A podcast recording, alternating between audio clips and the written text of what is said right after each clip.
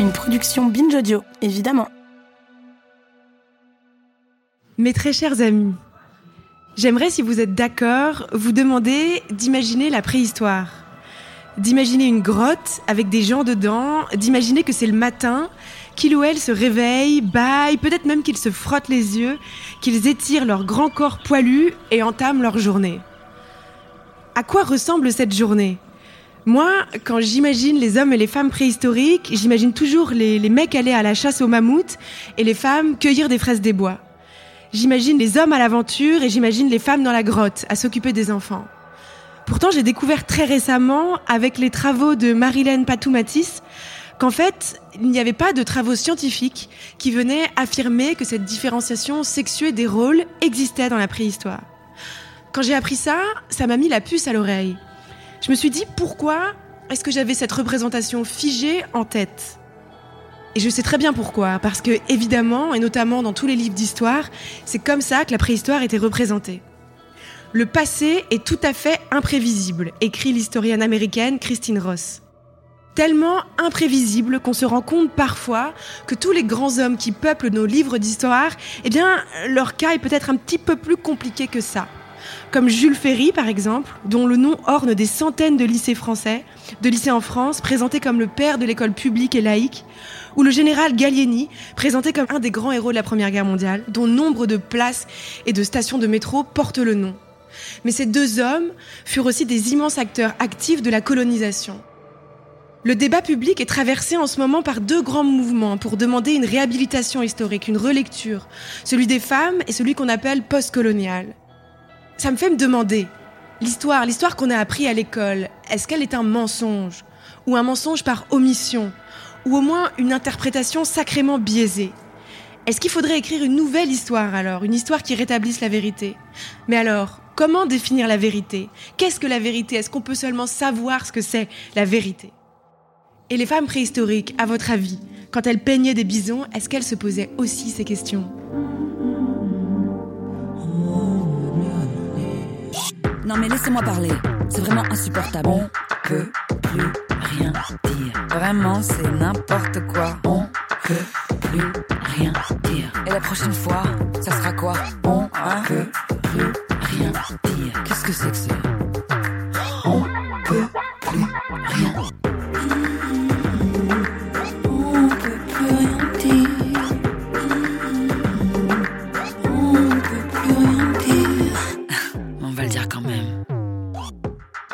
Mes très chers amis, c'est un immense honneur pour moi de vous accueillir au sein de cette nouvelle édition d'On peut plus rien dire. Nous sommes actuellement en public au sein du festival Longueur d'onde à Brest. Le festival Longueur d'onde, c'est un peu le festival de Cannes, du podcast et de la radio, rien que ça. Chaque semaine, vous le savez, nous nous retrouvons pour répondre à une question autour de l'actualité. Cette semaine, nous nous demandons comment a été construite l'histoire que nous avons apprise et si nous pouvons lui faire totalement confiance. Avec moi pour répondre à cette question, j'ai la joie de recevoir Julie Gavras. Julie, bonjour. Bonjour. Vous êtes réalisatrice notamment du documentaire que vous devez sûrement connaître, Les Bonnes Conditions, et de la série Chercher la femme qui sera diffusée au printemps prochain sur Arte. Cette série met en avant des femmes invisibilisées au cours de l'histoire. Petit disclaimer, je dois vous l'avouer, Julie et moi, nous avons déjà travaillé ensemble sur un autre projet, mais par cohérence, nous allons quand même nous vous voyez. André Loez, vous êtes historien, vous êtes professeur en classe préparatoire, vous êtes producteur du podcast Parole d'Histoire et vous avez contribué récemment au livre collectif Zemmour contre l'Histoire qui sortira le 3 février. Et enfin, Carfa Diallo, vous êtes conseiller régional Nouvelle-Aquitaine EELV et fondateur directeur de l'association Mémoire et Partage qui est basée dans tous les anciens ports négriers et vous vous battez pour que Bordeaux reconnaisse son passé esclavagiste. Ma première question, elle est pour vous, André Loez.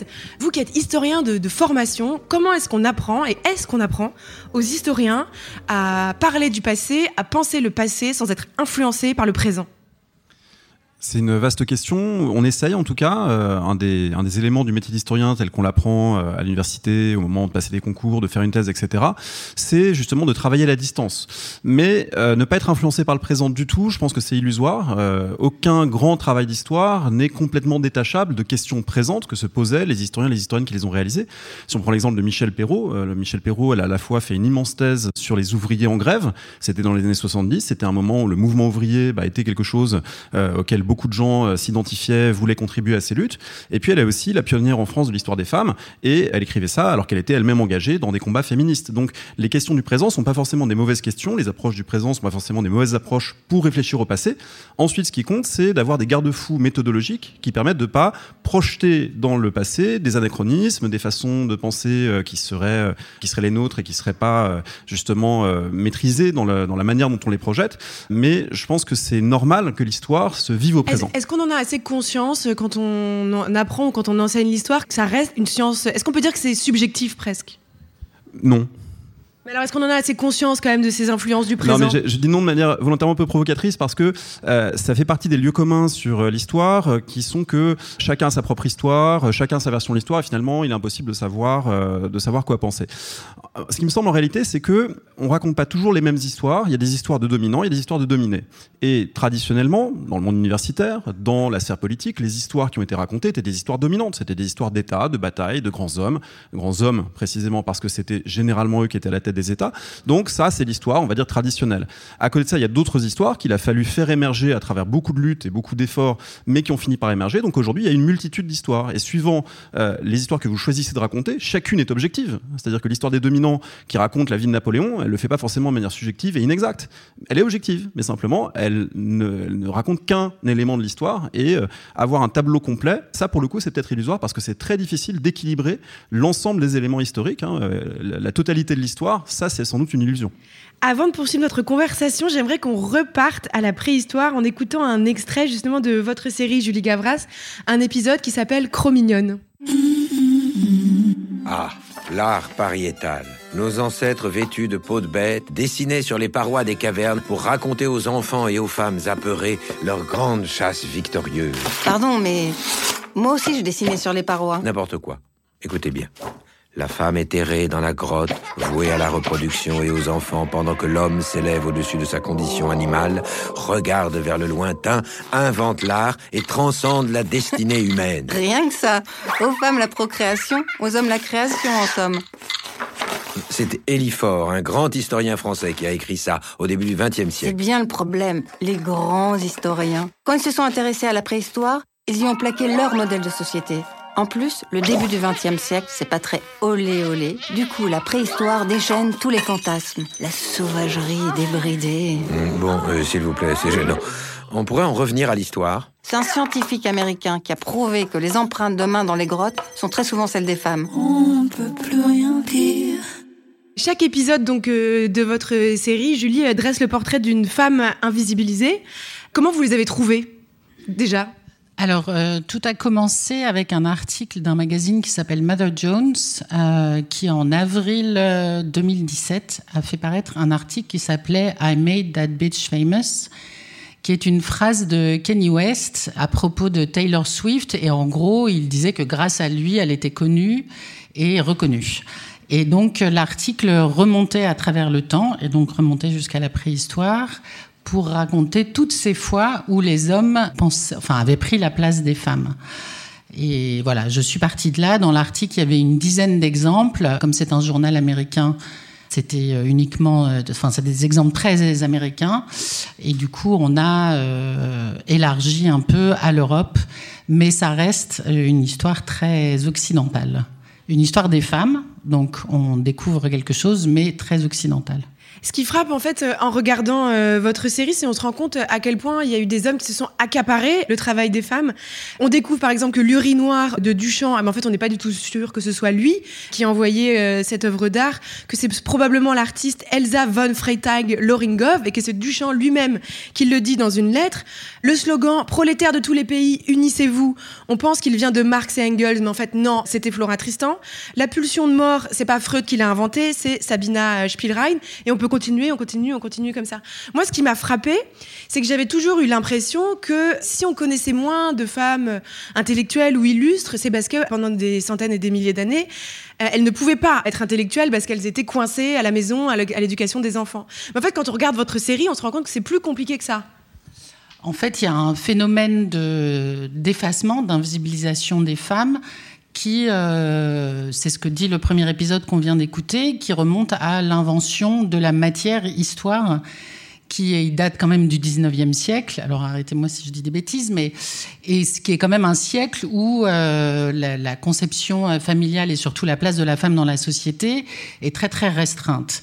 Et donc, les historiens, les explorateurs projetaient ce qu'ils connaissaient de leur société sur les sociétés qu'ils découvraient. Un exemple très simple, ils ouvraient une tombe, ils découvraient une tombe. S'il y avait des bijoux à l'intérieur, c'était une tombe de femme. S'il y avait des armes à l'intérieur, c'était une tombe d'homme. C'était à peu près aussi simple que ça. Aujourd'hui, euh, la science nous permet de savoir que euh, bah, certains squelettes qu'on estime être des squelettes d'hommes, en fait, c'était des squelettes de femmes. Il y a dans la série un exemple dont on a beaucoup parlé ces dernières années, qui est euh, celle que nous on a appelée la V-Queen, donc une guerrière viking qui date, euh, je crois, du Xe siècle ou du XIIe siècle euh, après Jésus-Christ, qui a été découverte à la fin du XIXe siècle en Suède. Et il y avait énormément d'armes à l'intérieur de cette tombe. Et donc, évidemment, euh, on a, les premiers explorateurs ont estimé que c'était un homme. Et il y a 3-4 ans, il y a des tests ADN qui ont été faits sur le squelette et ils se sont rendus compte que c'était une femme. Ce qui a ouvert un, un nombre de discussions absolument incroyables parce que effectivement, c'était une femme, et du coup, effectivement, il y a des femmes qui ont combattu à l'époque des Vikings.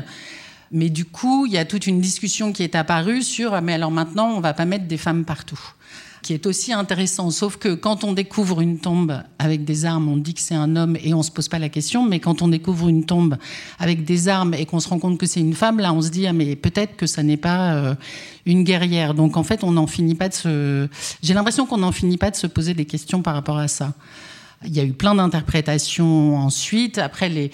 il y a des historiens qui ont dit, mais peut-être que c'était la femme d'un guerrier, c'est pour ça qu'elle était dans cette tombe. Peut-être qu'on a déplacé le squelette. Et tout d'un coup, on n'arrive pas à, être, à tel point c'était impossible de se dire il y avait une, une, combattante viking. Oui, juste accepter le, ce devant quoi on est et essayer de, de creuser dans ce sens-là. Vous évoquiez tout à l'heure euh, Elsa von Freytag-Loringoven, donc qui serait à l'origine euh, de l'urinoir.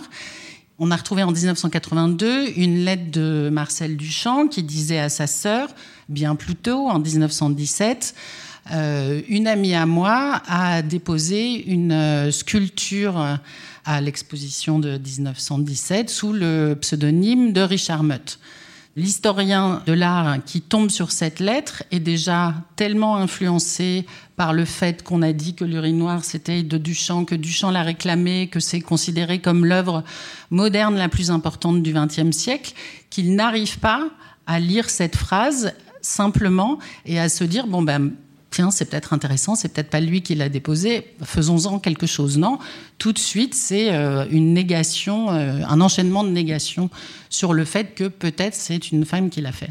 Carfa Diallo, vous, vous luttez contre la, pour, enfin, pour la reconnaissance de, l'esclavage. Vous avez obtenu qu'on dépose des plaques explicatives dans cinq rues portant les noms d'armateurs d'esclaves à Bordeaux. Les armateurs, arrêtez-moi si je me trompe, c'était ceux qui organisaient la logistique des bateaux de euh, transport d'esclaves. Au début de votre combat, que vous avez mené pendant des dizaines d'années, Alain Juppé, quand il était maire de Bordeaux, avait jugé votre demande absurde. Qu'est-ce qu'il y a de si absurde? Comment on peut dire que c'est absurde de vouloir apporter un, contexte. Comment ça s'est passé pour vous, pour euh, justement qu'on entende votre, votre combat? Fondamentalement, c'est, euh, je crois que c'est les nouveaux espaces, euh, les nouveaux espaces urbains, les nouveaux espaces que la mondialisation nous impose de vivre, qui qui font l'objet aujourd'hui d'une d'une interrogation, de questionnement et d'une obligation finalement à créer des espaces symboliques dans lesquels chacun se retrouve ce que Julie Gavras disait tout à l'heure me semble très très juste sur euh, la condition des femmes qui ont été invisibilisées. Je crois que euh, nous, ce qu'on a essayé de faire à Bordeaux, qui est un territoire très particulier, hein, Bordeaux, euh, c'était le, deuxième port négrier français, c'était le premier port colonial français, c'est le port, la ville qui a été la plus marquée par l'histoire de l'esclavage colonial français. Ce qu'on a essayé de faire, c'est justement de, négocier de nouveaux espaces de symboliques, de nouveaux espaces de partage, de relations. Et c'est vrai que ça passait pour nous par déjà une interrogation sur ce qui existait déjà. On a à Bordeaux, par exemple, et la question que vous aviez posée tout à l'heure sur euh, sur l'objectivité finalement de l'histoire, c'est que nous avons à Bordeaux, mais aussi d'une manière générale en France, une lecture de l'histoire coloniale qui a toujours été celle des dominants. C'est une réalité. Et ça me faisait penser d'ailleurs à ce, proverbe que vous connaissez peut-être qui, disait euh, que si les lions avaient des historiens, les histoires de chasse glorifieraient les lions.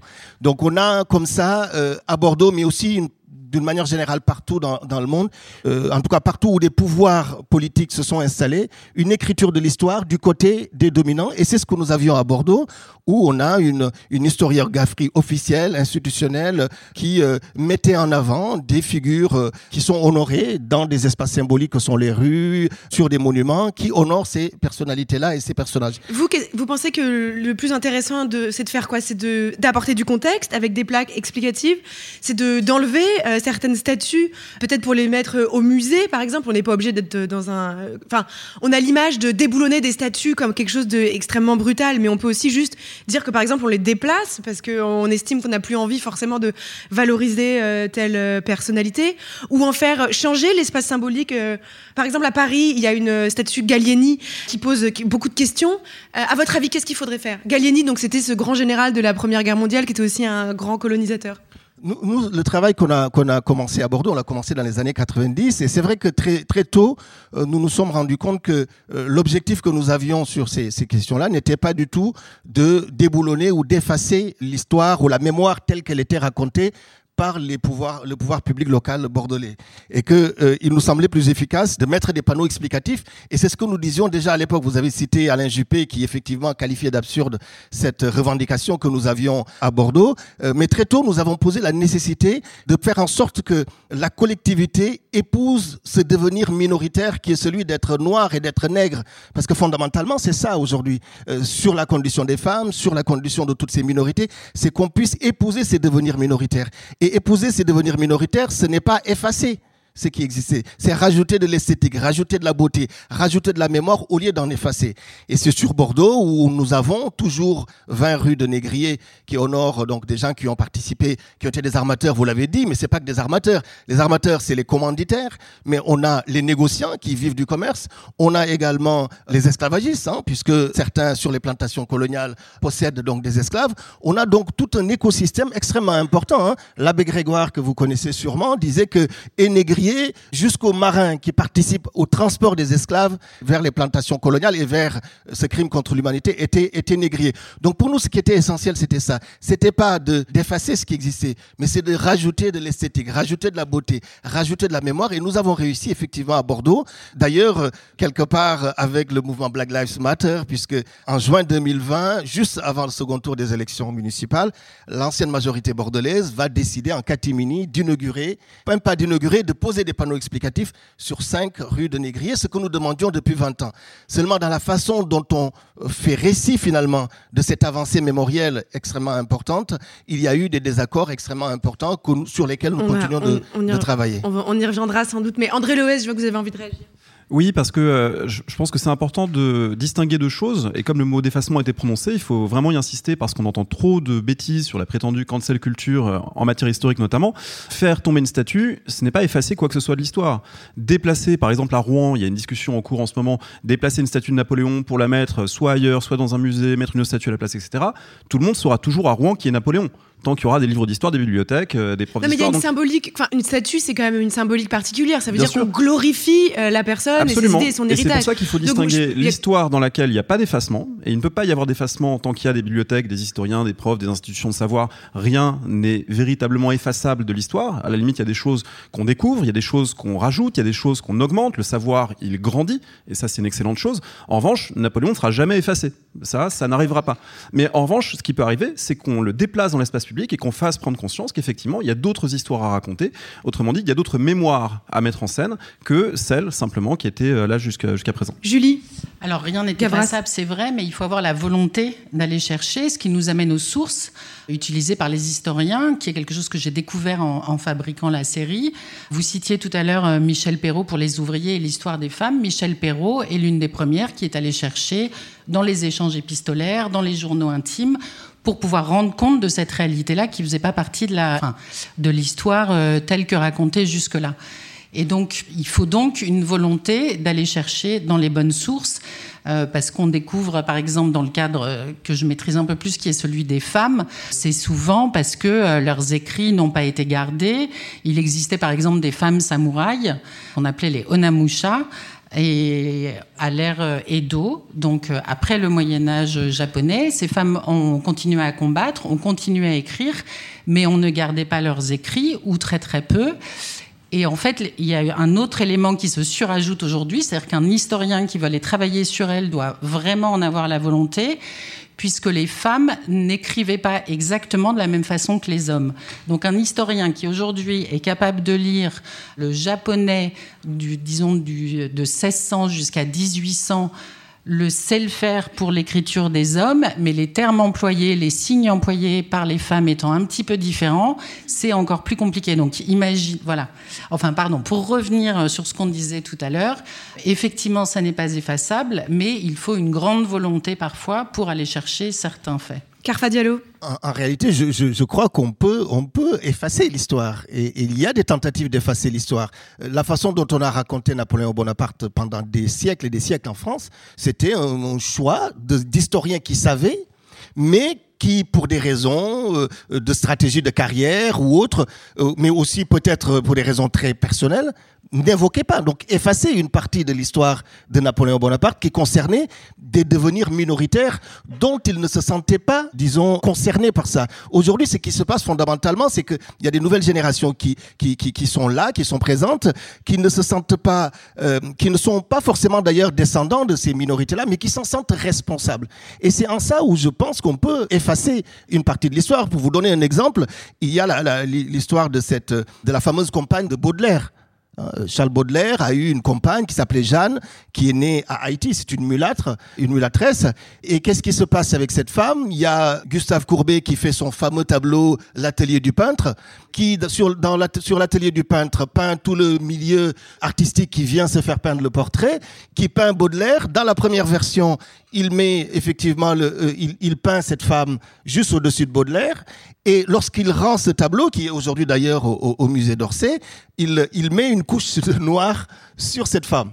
Et il se passe quelque chose, il s'est passé quelque chose que ceux qui s'intéressent à la peinture. Il, je veux dire, il l'efface euh, littéralement il du tableau. littéralement du tableau.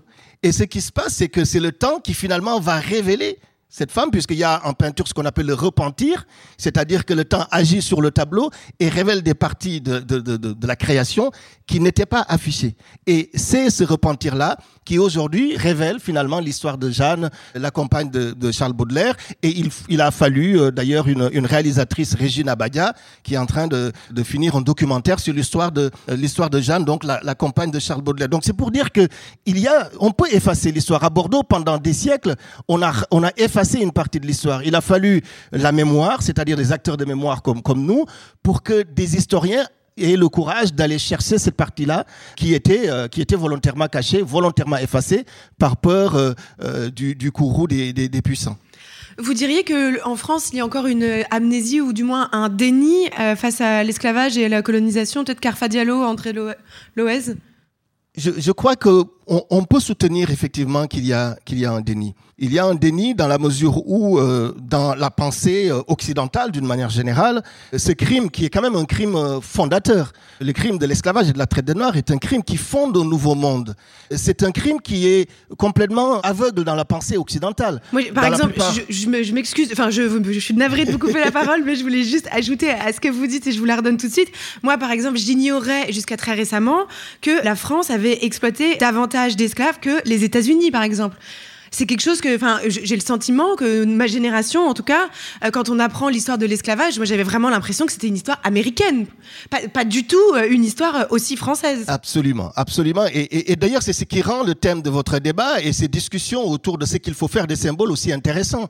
C'est que finalement, toutes ces populations que nous avions, qu'on a déportées, mais qu'on a tenues en périphérie finalement de, de l'Occident, sont maintenant ici pendant très longtemps, le projet n'était pas un projet de les exploiter ici, euh, dans l'Hexagone et en Occident. Maintenant, ils sont là et c'est maintenant justement qu'il y a une exigence de nouveaux espaces symboliques qui respectent finalement la mémoire, le ressenti des uns et des autres. Oui, il y a un déni, il y a un déni dans la mesure où il me semble que la question de l'esclavage et de la traite des Noirs, euh, ce crime fondateur, est totalement absent de, la pensée occidentale. Aujourd'hui, on, peut interroger beaucoup de, grands intellectuels, de grands penseurs. C'est plutôt le crime de la Shoah qui, est important. C'est celui qui, a fondé finalement une, nouvelle façon de réfléchir. Alors que celui de l'esclavage et de la traite a été extrêmement essentiel, il a été extrêmement important et qu'on se rend compte de plus en plus qu'il pose des questions, des questions nouvelles, des questions qui nous obligent finalement à revoir la façon d'ailleurs euh, dont l'Occident, pendant des décennies et des décennies, a voulu régler finalement finalement euh, cette question des crimes contre l'humanité, puisque ces nouveaux espaces symboliques à créer, c'est des espaces symboliques qui peuvent être des espaces symboliques de création plutôt que d'annihilation et, et de négation. André Loez moi, je serais plutôt partisan de nuancer l'idée de déni ou d'amnésie parce que ça paraît excessif par rapport à des évolutions qui sont assez récentes, mais qui existent. Euh, il y a la loi Taubira qui euh, maintenant a 21 ans et la loi Taubira, a, dans un de ses articles en 2001, a inscrit que euh, l'esclavage a la place conséquente qu'il mérite dans les programmes scolaires. Elle n'a pas été suivie immédiatement des faits, mais elle a été Donc en partie c'est la loi, juste pour donner du contexte, qui Oui. a reconnu l'esclavage comme un crime contre l'humanité. Absolument. Donc ça fait quand même deux décennies que dans l'espace public, les historiens et un certain nombre de gens qui s'intéressent à ces questions, ça faisait plus longtemps, mais ça fait quand même deux décennies que dans l'espace public, les choses se constituent, se construisent. Vous y avez euh, d'ailleurs contribué à, Bordeaux. Donc parler de déni, d'amnésie, aujourd'hui me semble excessif. En revanche, ce qui me paraît important, c'est de faire comprendre, et ça c'est un enjeu euh, vraiment clé euh, de mon point de vue, c'est que ce n'est pas une histoire de descendants d'esclaves, ou ce n'est pas une histoire d'Africains, ou ce n'est pas une histoire uniquement de gens à la peau noire, ou à la peau, euh, disons, euh, non européenne. Pourquoi? Parce qu'en réalité, effectivement, l'esclavage, il est par certains côtés au fondement de notre modernité. Longtemps, on a enseigné l'industrialisation en Grande-Bretagne, par exemple. Mais ce qu'on oubliait de dire lorsqu'on enseignait ce qu'on appelait la révolution industrielle, bah, c'est que les cotonnades de Manchester et de Liverpool qui inondaient les marchés mondiaux dans les années 1830-1850, c'était produit avec du coton fabriqué, euh, plutôt extrait par des esclaves dans les plantations d'Amérique, et que l'écosystème mondial qui euh, a généré finalement hein, euh, la modernité du point de vue économique, du point de vue social, a très longtemps reposé sur des formes d'esclavage, a très longtemps ensuite reposé sur des formes de colonisation, une fois qu'au milieu du 19e, l'esclavage a été formellement aboli, on peut discuter des, des, nuances, mais en gros, après les années 1850, on passe plutôt de l'esclavage à des formes de colonisation, de travail forcé. En tout cas, toutes ces histoires-là ne sont pas que des histoires minoritaires ou des histoires qui concerneraient certaines communautés, et donc il y a des gens qui ont voulu longtemps les cantonner à ça, mais c'est des histoires qui concernent tout le monde. Et effectivement, dans le paysage urbain, à Bordeaux, à Nantes, euh, à La Rochelle, eh ben, les hôtels particuliers qui sont là et où plein de gens se baladent aujourd'hui, ça concerne tout le monde. Et ils ont été, pour beaucoup, construits avec l'argent de l'esclavage. Donc ça me paraît important. Et du coup, ça renvoie aussi au fait que c'est des discussions qui doivent être collectives, qui ne peuvent pas être que portées par des activistes. C'est très important qu'il y en ait, mais tout le monde doit pouvoir s'en emparer. Et c'est pour ça que, à la question que vous posiez tout à l'heure, qu'est-ce qu'on doit faire pour ces statuts, etc. Je pense qu'il n'y a pas de réponse unique. Je pense que la réponse, elle dépend des communautés locales, elle dépend des gens, des discussions euh, à l'échelle locale. Donc à Rouen, les gens vont discuter pour savoir ce qu'ils font de Napoléon. Tout comme à Bordeaux, il y a des discussions. Tout comme à Paris, euh, il y en aura sans doute. Il ne peut pas y avoir une réponse tranchée parce que tous les monuments sont différents, parce que toutes les mémoires ont leurs nuances, ont leurs particularités. Toutes les situations politiques locales aussi sont tendues. Hein. Euh, La mémoire de l'esclavage, elle n'est pas forcément la même dans une ville du sud de la France, dans une ville du nord, etc., avec des, populations différentes. Donc voilà, les réponses sont très variables, mais effectivement, il faut prendre conscience que c'est une affaire la modernité collective et pas une affaire minoritaire. J'aimerais euh, qu'on écoute un, un, nouvel extrait euh, de votre série, Julie, euh, Chercher la femme. La négritude. Se lever contre l'idéologie eurocentriste et raciste développée pour justifier la traite et l'esclavagisme, cesser le déni des valeurs africaines, c'est ça la négritude. C'est ce courant humaniste pensé par les grands poètes Aimé Césaire et Léopold Sédar Senghor. Ils n'ont pas pensé le courant, ils en ont trouvé le nom. Pardon Ils ont donné un nom à un mouvement de pensée qui existait déjà. À la prise de conscience qu'il y a un ensemble de valeurs intellectuelles, culturelles et historiques communes aux civilisations du monde noir tout entier. Et bien sûr, cette prise de conscience est entièrement grâce à vous. Laissez-moi vous expliquer. Je m'appelle Paulette Nardal. Je suis née en Martinique et à la fin des années 20, à la Sorbonne, je suis parmi les premières étudiantes noires. Comme je fais ma thèse en anglais, je réunis chez moi des auteurs caribéens, africains et aussi noirs américains de la Harlem Renaissance. Je tiens une sorte de salon. Ah bah voilà, vous avez servi le thé, fait des petits gâteaux et vous croyez que vous êtes à l'origine de tout. Je me considère comme une intellectuelle nègre. Et j'utilise volontairement cette insulte pour la retourner et montrer ma fierté d'appartenir à la communauté noire, ce qui n'était pas du tout évident à l'époque. Cette idée surgit parce que nous, les femmes noires, sommes doublement discriminées. Et nous avons encore plus besoin que les hommes d'être solidaires. Mais dans votre salon, là, il y avait aussi Césaire et Sangor. Ce sont eux qui ont concrétisé votre pensée, certainement un peu fouillie. Non. J'ai publié des articles très clairs là-dessus avant eux. Mais eux ont pu publier beaucoup plus. Moi, j'ai souvent du mal à joindre les deux bouts. Ah, Vous n'aviez qu'à vous marier au lieu de faire l'intellectuelle indépendante. Je n'ai surtout personne pour faire ma promotion. Césaire accède à la notoriété grâce à André Breton, puis à Sartre. Bah oui. Les grands hommes promeuvent les grands hommes, normal. On peut plus rien dire. Pourquoi, Julie Gavras, vous avez créé ce, ce personnage de narrateur euh, insupportable? Parce qu'il fait rire et j'étais contente d'entendre quelques rires parce que voilà Euh, ben parce que le- le- l'idée de la série donc euh, évidemment là on voit rien l'idée de la série c'est un livre d'histoire qui s'ouvre Euh, on arrive sur un chapitre, donc là c'est la négritude, sur lequel il y a euh, des photos euh, des hommes en général qui ont fait partie du, mouvement ou du moment dont il est question. Et puis une silhouette se décroche, une silhouette s'arrache de la feuille dans laquelle elle n'est pas en fait et s'engage entre les deux un discours, un dialogue comme vous avez entendu. Je pense qu'il était important de faire une série humoristique sur le sujet, même si on traite de choses très sérieuses, et hum, surtout de, de faire entendre tout ce qu'on peut entendre euh, sur le dénigrement euh, des femmes et sur euh, ce que parfois on pense tous. Là, c'est un homme qui le pense, mais comme vous disiez tout à l'heure, Judith, on a tous pensé, on a tous cru au mythe de la femme empêchée, c'est-à-dire qu'on était toutes euh, depuis des siècles dans nos cuisines et qu'on pouvait rien faire d'autre que faire des ragoûts et s'occuper des enfants. Et donc, je voulais mettre tous les stéréotypes qu'on a, et donc je les ai mis, euh, qu'on a euh, hommes-femmes sur l'histoire et sur la place des femmes, et je les ai mis dans la bouche de ce narrateur historien merveilleusement interprété par Denis Podalides. On se rend compte là dans cet extrait que euh, Paulette Nardal, elle n'a pas réussi à être euh, connue aussi parce qu'elle était pauvre et donc elle devait aussi euh, devoir subvenir à, ses besoins plutôt que faire la, la promotion de ses idées. Est-ce qu'on enseigne l'histoire des riches, André Loez? En tout cas, on n'enseigne pas assez l'histoire sociale. Ce qui est certain, c'est que euh, ça fait maintenant euh, voilà euh, plus de 50 ans, 60 ans, même avant, si on pense à, l'école des annales, les, années 30, que un certain nombre d'historiens, d'historiennes ont commencé à dire il n'y a pas que l'histoire des élites, il n'y a pas que l'histoire des dominants. L'histoire, ce n'est pas seulement du politique, des traités, des batailles, des guerres. Ce sont aussi des groupes sociaux. Et ça, c'est en particulier après la Première Guerre mondiale. Elle a été une guerre démocratique, hein, aussi bien à l'arrière, les mobilisations féminines notamment, qu'à l'avant. Elle impliquait toute la société. Et donc, c'est dans cette génération qui a vécu cette guerre que les premiers historiens euh, se posant cette question euh, arrivent sur le devant de la scène et sont relayés ensuite de manière très forte. Ça trouve une traduction imparfaite, on va dire, dans les programmes scolaires, euh, parce qu'effectivement, ces programmes scolaires, ils sont encore assez tributaires du cadre étatique. Et donc, pour donner un cadre étatique, ben, on est obligé de raconter parfois, voilà, euh, 1945, euh, fin de la, Seconde- Guerre mondiale, euh, 1992, traité de Maastricht, etc. Toute une série d'événements qui concernent les cadres donc des États et par définition de, leurs dirigeants et donc de leurs élites. Et c'est vrai qu'on a moins de temps et moins de place pour s'intéresser aux groupes sociaux, pour s'intéresser voilà, au monde de l'artisanat au 19e, au monde de la pay- paysannerie médiévale. D'autant plus que, ça a été dit tout à l'heure, les sources évidemment sont très déséquilibrées dans l'histoire. hein. Euh, La maîtrise de la parole, la maîtrise de l'écriture, socialement, elle a toujours été déterminée. Elle a toujours été captée par des gens soit proches des pouvoirs, comme, euh, mettons, les scribes égyptiens ou euh, les hommes de l'église médiévale, soit plus largement par des gens qui avaient les moyens, effectivement, de, lire, d'écrire, de maîtriser ces techniques.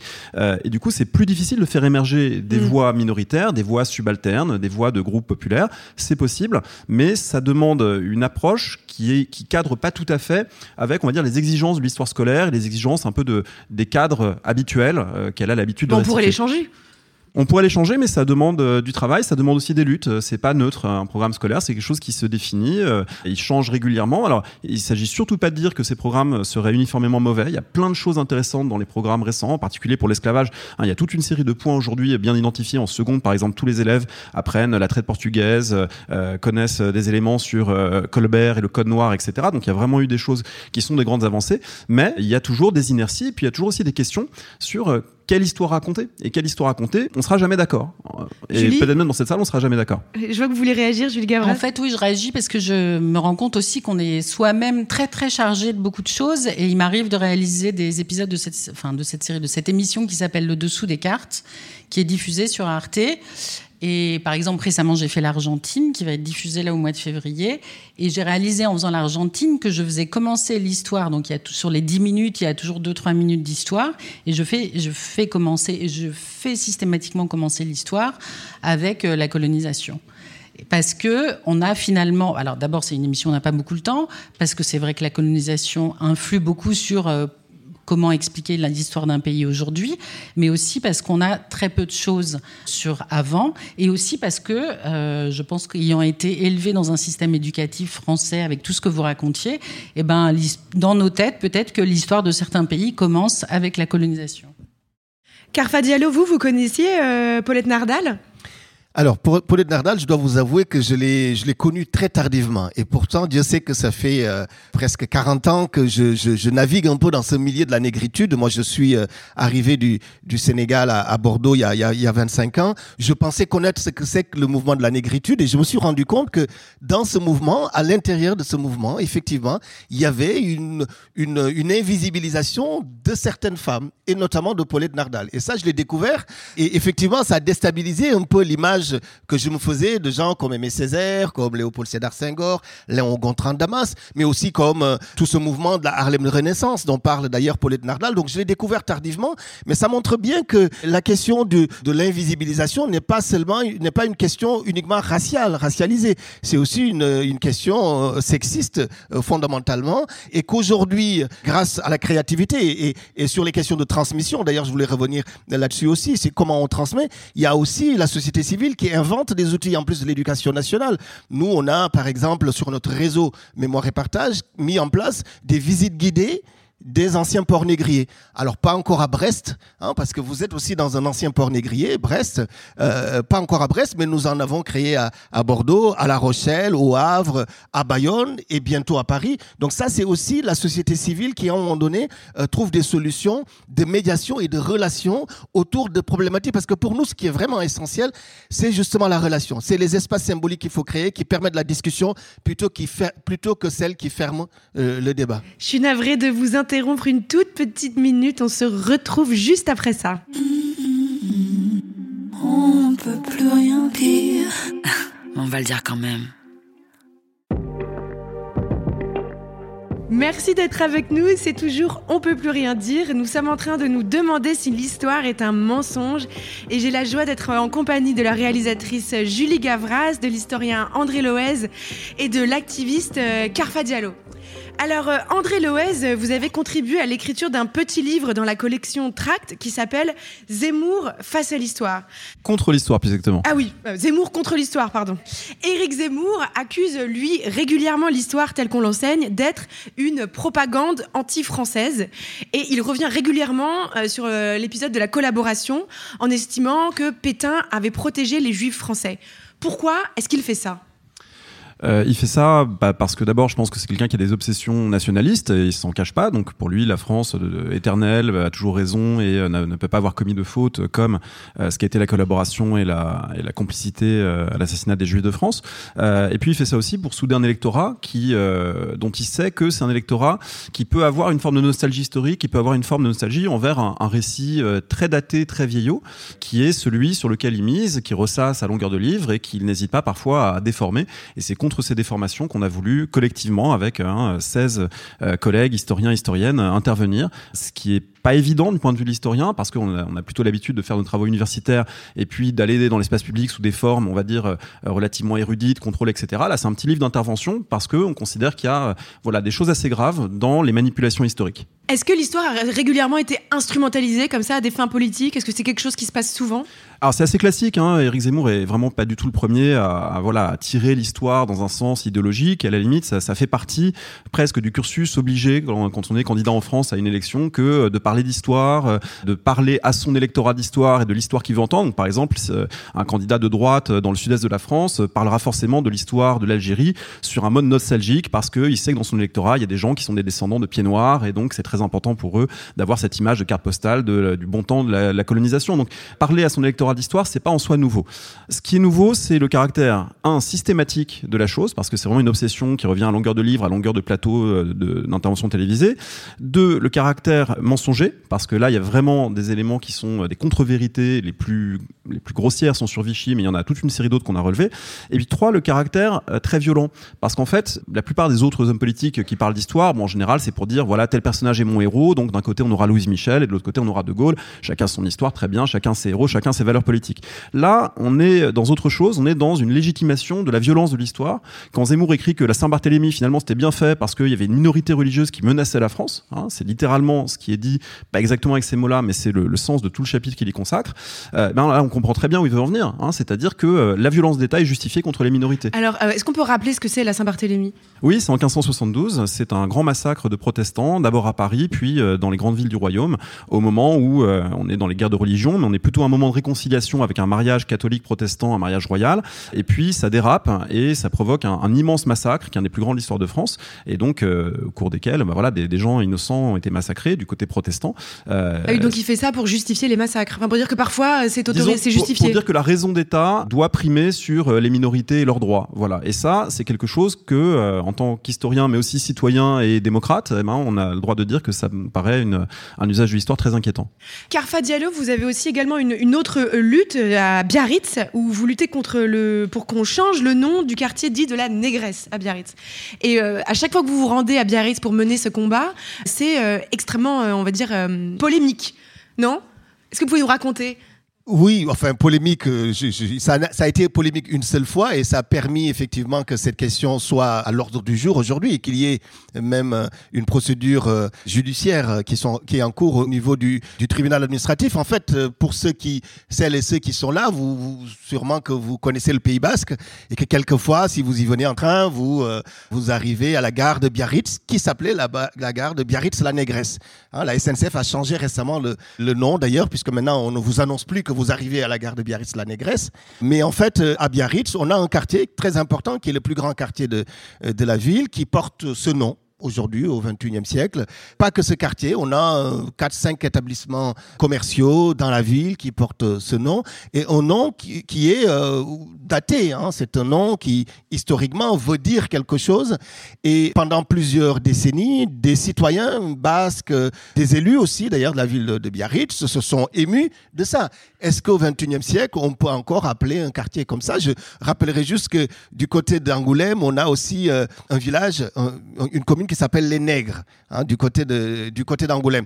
Donc, sur ce qui est de la négresse à Biarritz, c'était une femme qui avait été euh, déportée par euh, par euh, par un par un basque, hein, puisque ce qu'il faut savoir, c'est qu'au XVIIIe siècle, la colonie la plus riche d'Amérique, c'est Haïti, l'ancienne Saint-Domingue, 500 000 esclaves, 30 000 colons, 40% des 30 000 colons qui exploitent la colonie la plus riche d'Amérique sont des Aquitains des Basques, des Béarnais et des Gascons. Et donc, pour beaucoup d'entre eux, amener leurs esclaves en métropole était quelque chose que la police des Noirs autorisait.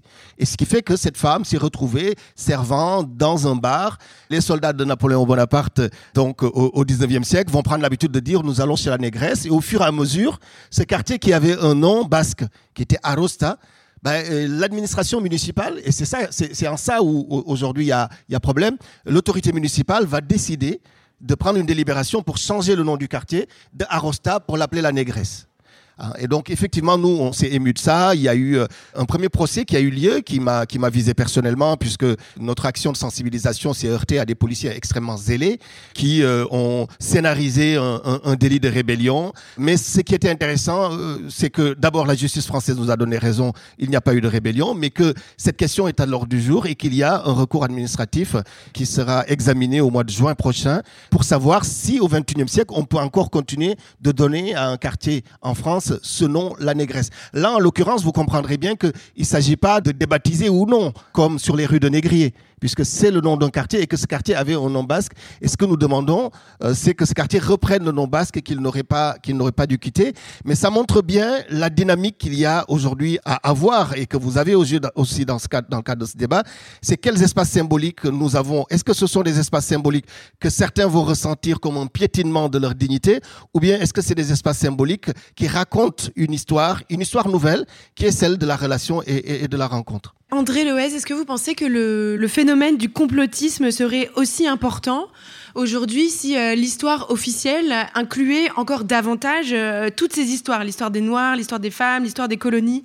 Parce que quand on se rend compte que l'école ou que l'histoire qu'on apprend est biaisée quand on est adolescent, j'imagine que quelque part ça, ça crée une fêlure dans la confiance envers euh, les institutions. Je crois pas qu'il y ait officielle. Enfin, l'histoire, je, dans l'histoire officielle, je veux dire l'histoire qu'on apprend à l'école. Et je crois pas non plus que l'école soit euh, qu'il faille la mettre au centre de tous les apprentissages. En fait, les adolescents d'aujourd'hui qui vont à l'école ou les enfants qui vont à l'école, ils sont aussi socialisés dans un monde dans lequel ils vont regarder des vidéos sur YouTube, ils vont euh, lire euh, des magazines pour enfants euh, ou pour ados, ils vont euh, regarder la télévision, discuter avec leurs copains, écouter des podcasts, pourquoi pas.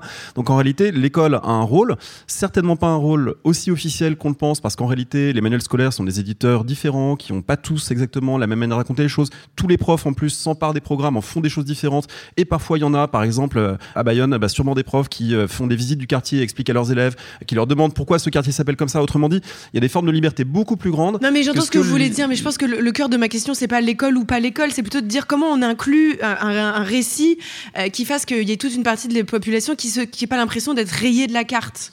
Je pense pas que ce soit le cas. Je pense pas que ce soit le cas aujourd'hui, euh, ni dans l'école, ni dans la société. Je pense qu'il euh, y a sûrement des choses qui peuvent être euh, travaillées, mais qu'il y a une conscience générale, en tout cas du point de vue des gens qui font de l'histoire leur métier, c'est-à-dire euh, des profs, euh, des historiens, des historiennes, bah, que l'histoire, effectivement, c'est quelque chose qui se partage, c'est quelque chose qui n'appartient pas qu'aux historiens de métier et dont tout le monde peut s'emparer. Une des merveilleuses choses avec l'histoire, c'est que c'est pas comme médecin ou avocat, vous pouvez pas être condamné pour exercice illégal de l'histoire. Donc tout le monde peut s'emparer de l'histoire, écrire un roman historique, faire un documentaire historique, un film historique. Il y en a d'excellents. Il y a eu des films comme Indigène qui ont été très importants dans des prises de conscience du rôle, par exemple, des coloniaux dans les guerres mondiales, etc. Donc je, je crois vraiment pas à cette idée qu'il y ait aujourd'hui, euh, il faudrait ensuite faire une enquête pour voir si c'est le cas, mais moi je crois pas à cette idée qu'il y ait euh, des gens qui se sentent exclus de l'histoire parce qu'il y a une, chape de plomb historique qui s'impose. C'était peut-être vrai il y a quelques décennies, je pense pas que ce soit le cas aujourd'hui. Carfa Diallo Euh, je, comprends ce que veut dire euh, André Loels, mais en, fait, je, crois que fondamentalement, il y a justement une demande de- d'une histoire officielle qui inclut. C'est vrai, je suis, je suis d'accord avec vous sur le fait que, euh, en fait, l'histoire officielle n'est plus déterminante aujourd'hui, parce qu'aujourd'hui, par, les réseaux sociaux, par tous les outils qui ont été créés, qui sont extrêmement importants, on a la possibilité d'avoir accès au savoir, à la connaissance et à l'histoire. Mais en fait, les enthousiasmes nouveaux qu'incarnent hein, tous les activistes, que ce soit sur les droits des femmes, que ce soit sur les minorités euh, euh, ethniques, ces enthousiasmes-là, c'est justement des enthousiasmes qui en demandent de citoyenneté et de reconnaissance. Ce qu'ils souhaitent justement, c'est que l'État ait un sens, et que l'histoire officielle inclut justement ces histoires-là qu'ils euh, qu'ils vont glaner un peu partout sur les réseaux et dans leur famille c'est justement que l'éducation nationale le prend en compte.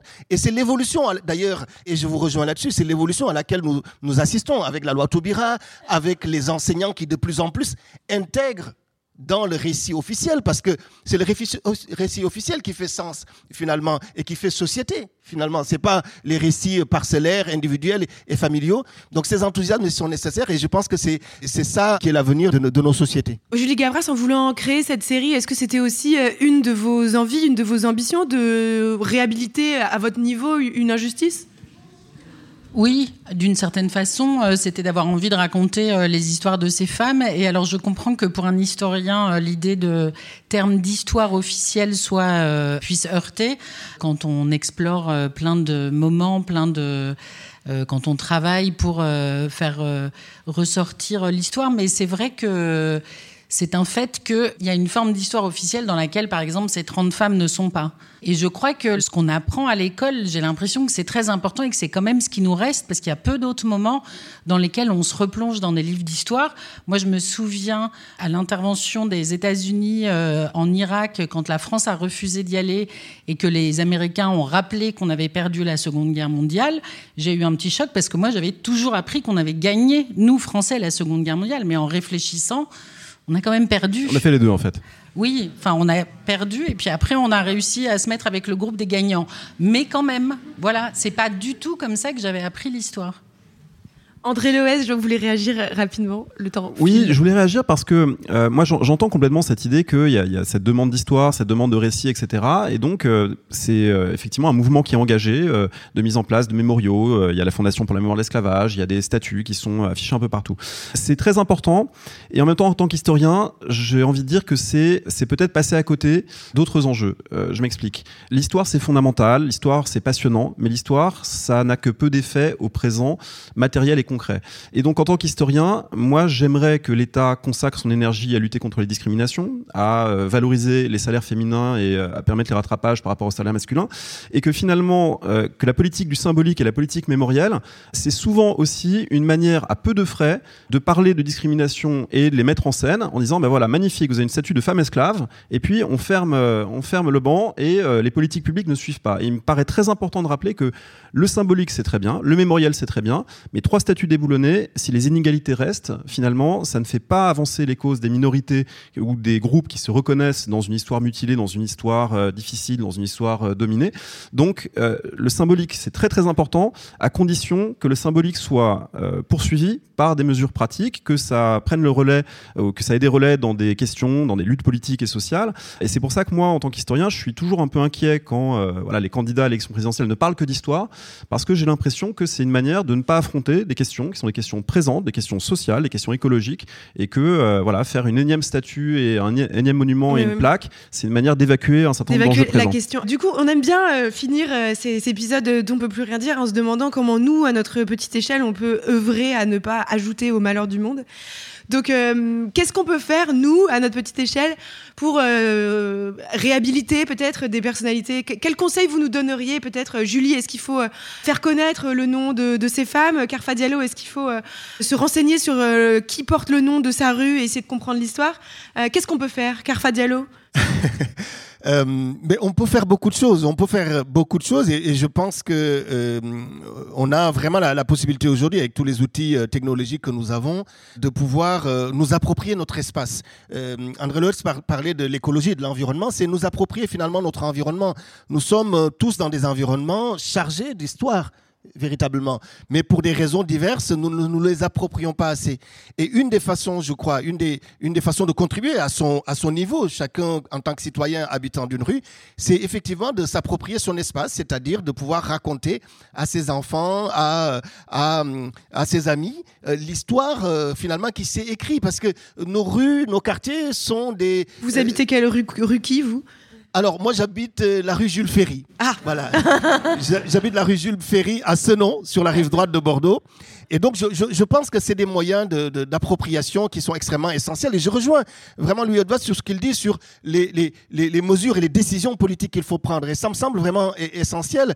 Et, en ça, on voit l'évolution quand même, puisque le symbolique apporte, amène cela. Quand on voit un économiste comme Thomas Piketty aujourd'hui, qui, dans son analyse de la constitution du capitalisme occidental, intègre les conditions de sortie du système esclavagiste, en parlant de la dette haïtienne, qui est toujours là, la dette qu'Haïti a payée à la France, en parlant de, des conditions d'indemnisation des, des, esclavagistes dans les, euh, dans les Antilles françaises. On a récemment une base de données euh, qui a été faite par les CNRS là-dessus. Donc je ne crois pas qu'il faille opposer le symbolique et l'économique finalement, parce que fondamentalement, c'est la question économique qui se pose, c'est quand est-ce qu'on partage le, le, le, pouvoir en réalité? Et à ce moment-là, on peut arriver à, à, à avancer.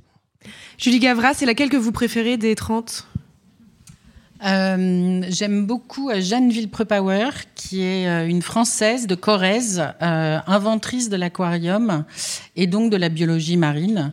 Et alors, euh, pour euh, faire des choses euh, utiles pour l'avenir à son niveau, vous pouvez faire des pages Wikipédia au nom de toutes ces femmes que vous connaissez peut-être et qui ne sont pas sur Wikipédia, ou affiner ce qui existe déjà.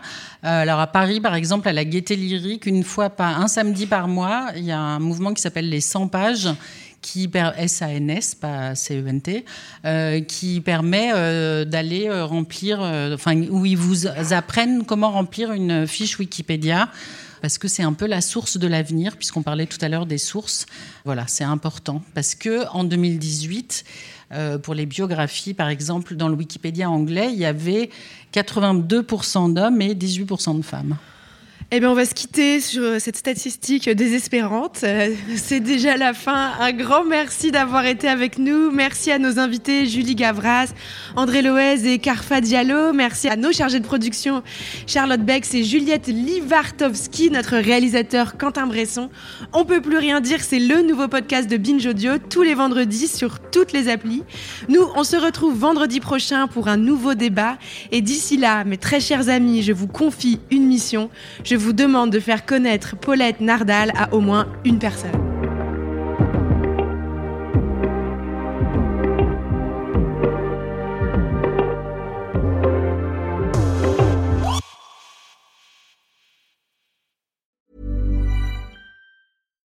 When you make decisions for your company, you look for the no-brainers. And if you have a lot of mailing to do, stamps.com is the ultimate no-brainer. It streamlines your processes to make your business more efficient, which makes you less busy. Mail checks, invoices, legal documents, and everything you need to keep your business running with stamps.com. Seamlessly connect with every major marketplace and shopping cart. Schedule package pickups and see your cheapest and fastest shipping options from different carriers. With rates up to 89% off USPS and UPS rates. And with the Stamps.com mobile app, you can take care of mailing and shipping wherever you are. Make the same no-brainer decision as over 1 million other businesses with Stamps.com. Sign up with Code PROGRAM for a four-week trial, plus free postage and a free digital scale. No long-term commitments or contracts. That's Stamps.com. Code PROGRAM.